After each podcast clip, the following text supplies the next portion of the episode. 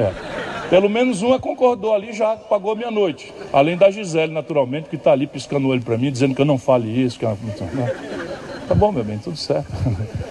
Então veja, na minha geração a gente era feliz no amor romântico, na paixão, na poesia, na compaixão, na insurgência revolucionária. A minha geração se achava potente, não era para enfrentar o guarda da esquina, nós nos achávamos potentes para subverter a estrutura conservadora da família judaico-cristã mononuclear. Né? Muitos de nós, eu felizmente fui poupado desse equívoco, nos aventuramos na, aventura lisérgica, na, no, na confrontação dos ambientes psicofísicos do cérebro. Tudo um grande equívoco, mas era felicitante esta busca. E olha que havia uma ditadura.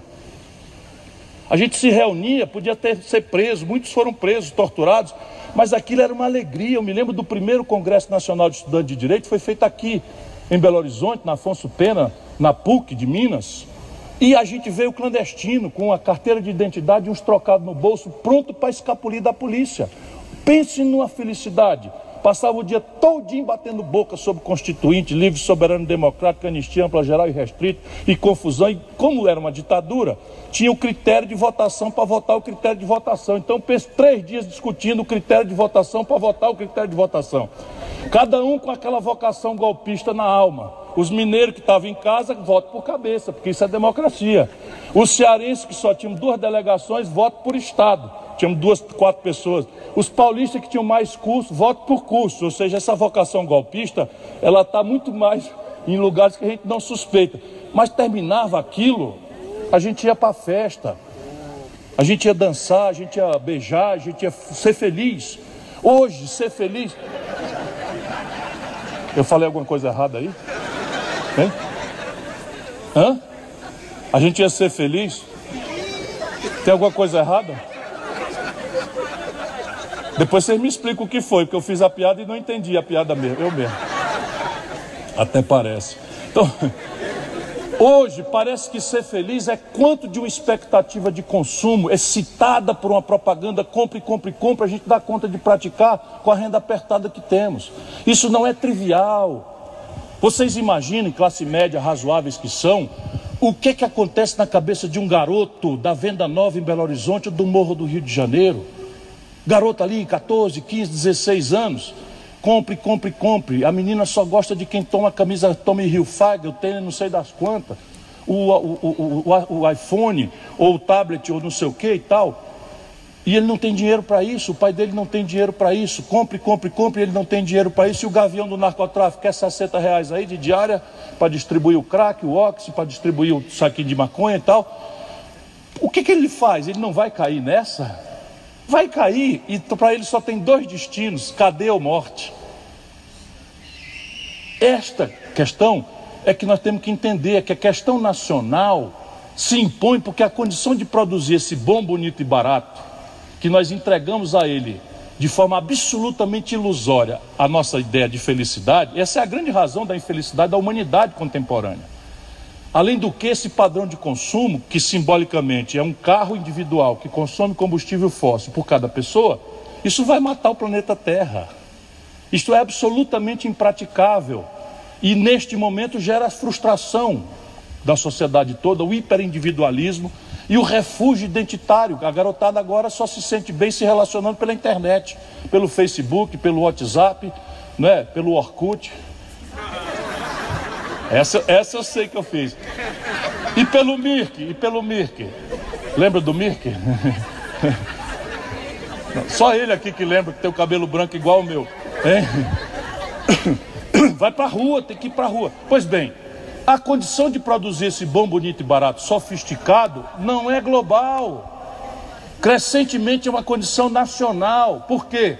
Porque a condição de financiamento é completamente nacional.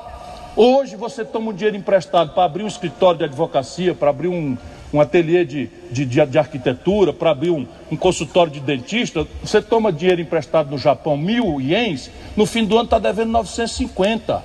Ouviu o que eu falei? Você toma mil ienes emprestado no Japão, passou um ano, está devendo 950, juro negativo.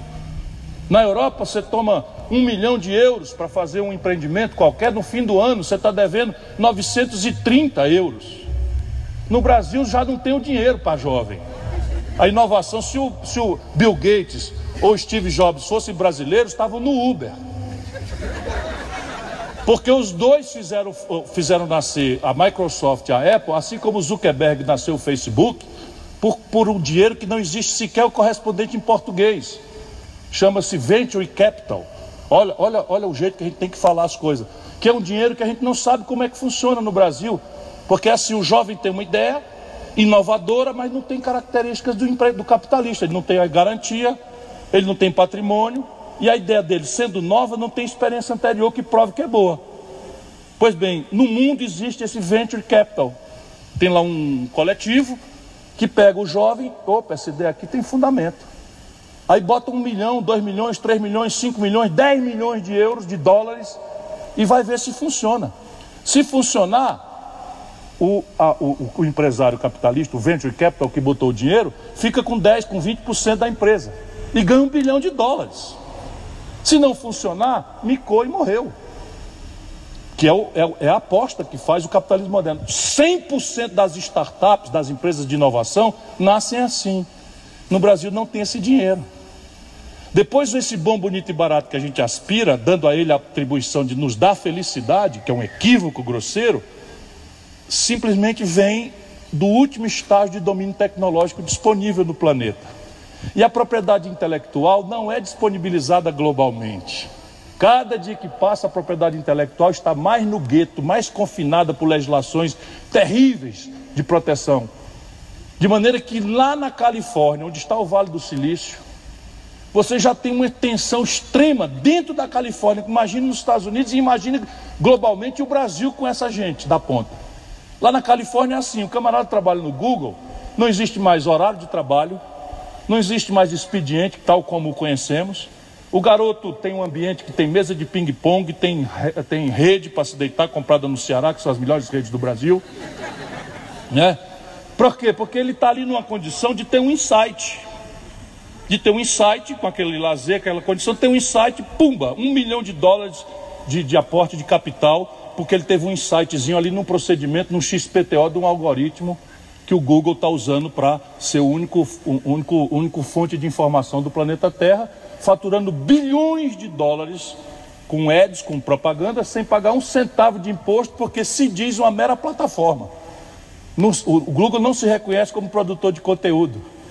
Pois bem, do lado de fora deste prédio, tem uma loja do McDonald's com um migrante mexicano trabalhando para comer correndo o risco da polícia vir prendê-lo porque ele é um migrante ilegal. Isso ali, ó, no mesmo território. Vocês imaginam isso? Europa, Estados Unidos, China, Coreia do Sul versus Brasil. Aqui nessa, nesse, nessa quadra tem mais celular do que gente. Todos eles produzidos pela inteligência estrangeira, nenhum brasileiro. 80% do carro feito na, em Betim, da Fiat, vem do estrangeiro. A parte rica do carro vem do estrangeiro.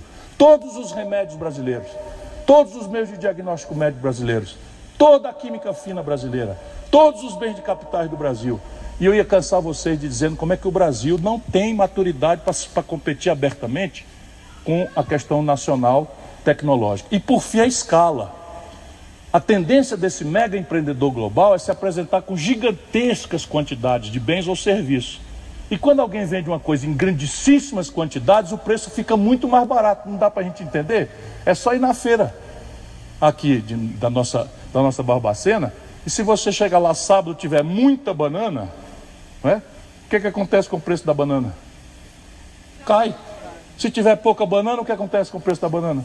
Sobe. Pois bem, se a China produz um bilhão de calça jeans numa fábrica em Xangai, a calça jeans chega aqui em Barbacena mais barato do que custa produzir ali por uma senhora pedalando uma máquina Elgin, é o novo, né? Ou um overlock. Ninguém sabe nem quem é a máquina Elgin, agora me ferrei na piada. Ou um overlock, tá certo? Porque a escala é muito grande. E no Brasil, sete em cada dez empregos vem de pequena empresa. E esse está aqui o desafio brasileiro. Projeto Nacional de Desenvolvimento, construir poupança alta, coordenar estrategicamente o interesse empresarial com a academia e um governo empoderado, para estabelecer planejadamente objetivos estratégicos em cada um dos setores, com prazos, metas definições de custos, quem paga o quê, quem faz o quê, supervisão, avaliação, controle, prêmios e punições. E por fim, a ideia de mediar a integração do Brasil com o estrangeiro. Ora, o nome de projeto nacional é um desafio que está posto para nós. Como é que você constrói poupança? Eu não vou lhes cansar em tudo, mas só quero demonstrar neste passo como é possível. O Brasil esse ano não tem dinheiro para nada. Então, falta dinheiro para pagar a bolsa dos, dos pesquisadores, falta dinheiro para o investimento, 19 bilhões é o menor volume de investimento da história, falta dinheiro para tudo, tem que sacrificar o povo com aposentadorias criminosas, com a reforma criminosa da Previdência Social, tem que sacrificar o povo, né, cortando, cortando, cortando, cortando e tal. Sabe quanto é a conta? Só para vocês verem como não dá para ser delicado num país como o nosso. Na política, que eu quero dizer. Na vida pessoal, eu sou muito delicado. Né? Sabe quanto é o buraco na conta esse ano? 130 bilhões de reais. É muito dinheiro. Então terminou o ano, o governo, tudo que arrecada e tudo que vai gastar, vai faltar, vão faltar esse ano 130 bilhões de reais. Vamos resolver esse problema. Em vez de cortar, amassar, machucar, humilhar, quem já não tem nada para dar que é o nosso povo. O mundo inteiro, menos o Brasil e a pequena Estônia, no leste da Europa, tenho eu repetido todo dia, cobra um imposto sobre lucros e dividendos das grandes corporações. O mundo inteiro cobra esse imposto. Eu fui ministro da Fazenda do grande brasileiro das Minas Gerais, Itamar Franco, ajudei a consolidar o Plano Real. Eu cobrei este imposto no Brasil. Passou o governo Itamar, o Fernando Henrique acabou esse imposto e os 14 anos do PT continuaram com esse imposto sem cobrar. Monopolizando o discurso de esquerda, como se alguém fosse de esquerda, porque fala que é e o Brasil ficou, até hoje, um de dois países do planeta Terra que não cobra imposto sobre lucros e dividendos das grandes corporações.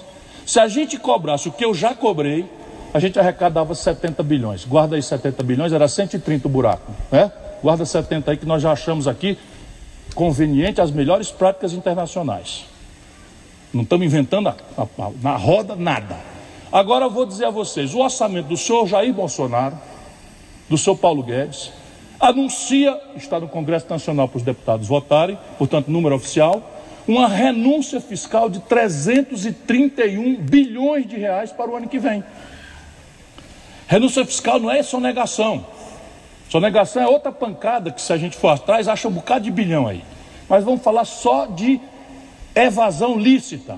Então você está devendo imposto, mas o governo, por clientelismo, por favorecimento, por propina, foi dando ao Brasil, a, a alguns, alguns grupos de interesse. Por exemplo, eu falo, Mário. Mário fez um projeto agora que recupera 5 bilhões de reais. Onde é que você acha 5 bilhões de, de euros na, na, na Europa? Você não acha mais assim. Olha o Brasil. As locadoras de veículos, as locadoras de veículos arrumaram um, um favor de comprar carro das montadoras sem pagar imposto.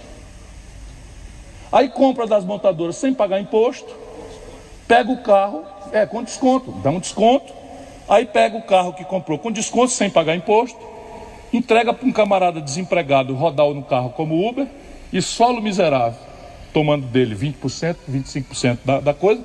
Com seis meses depois, vende o carro mais caro do que comprou porque o carro com desconto na revendedora é muito mais caro do que ele comprou.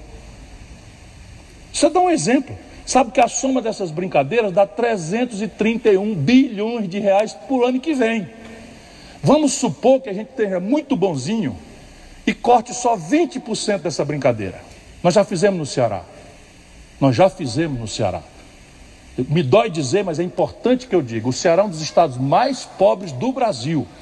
E faz 30 anos que o povo do Ceará não ouve falar em atraso de funcionário, em picar 13 terceiro salário, em reter cota parte de CMS de município, como a grande e querida Minas Gerais está fazendo há alguns anos. Agora, no Ceará, nós cobramos 8% de imposto sobre as heranças, que é o limite da Constituição. Aqui cobra 4%. Nos Estados Unidos cobra 40%. No Ceará, a gente não cobra 40% porque o teto da Constituição brasileira é 8%. Então vamos, vamos tirar só 20%. 20% de 331 dá 66 bilhões. Quanto é que eu tinha pedido para você guardar? 70 mais 66. 136. Quanto era o buraco? 130 sobrou 6 bilhões e eu não preciso resolver o déficit num único ano. Percebe? Vejam se é ou não é da gente ficar indignado. O assalariado brasileiro que ganha R$ 2.050 morre com 15% na fonte de imposto de renda. A classe média, os professores pagam 27,5% de cada 100 reais que ganham. Está direito que a classe média, o povo trabalhador, pague 15, 27,5% e o 1% mais rico da sociedade brasileira não pague nada de imposto e ainda tenha renúncia fiscal? Aqui está o problema, aqui senhor você quer servir. Essa é a grande questão. Aqui, se nós temos que tirar uma lição da Bíblia, essa é uma preciosa, porque a Bíblia é cheia de sabedoria. Diz lá, ninguém pode servir a dois senhores, porque se você bem serve a um, não serve ao outro. E isso é o que está acontecendo no Brasil. Toda a elite política se elege em contrato com o povão, classe média e povo, e vai a Brasília, o povo vai para casa disperso, despolitizado, repete a baboseira de que todo político é bandido, todo político é ladrão, porque isso aperfeiçoa e equaliza por baixo, desativa o, sentimento da população, o juízo crítico de separar o joio do trigo, de fazer a crença de que democracia não é um regime de concessão, democracia é um regime de conquista, que supõe um cidadão ativo, que procure se informar, que não seja besta para ser feito de bobo para cá ou para colar, que pare de acreditar em Papai Noel, pare de acreditar em solução mágica e se ponha defendendo projeto, criar uma corrente de opinião.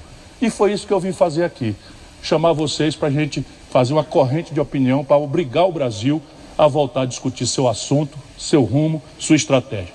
Como eu quis demonstrar, todos os problemas são graves, mas o Brasil tem, como raríssimos países do mundo, 50 portas de saída. Só depende de nós. Obrigado por sua atenção.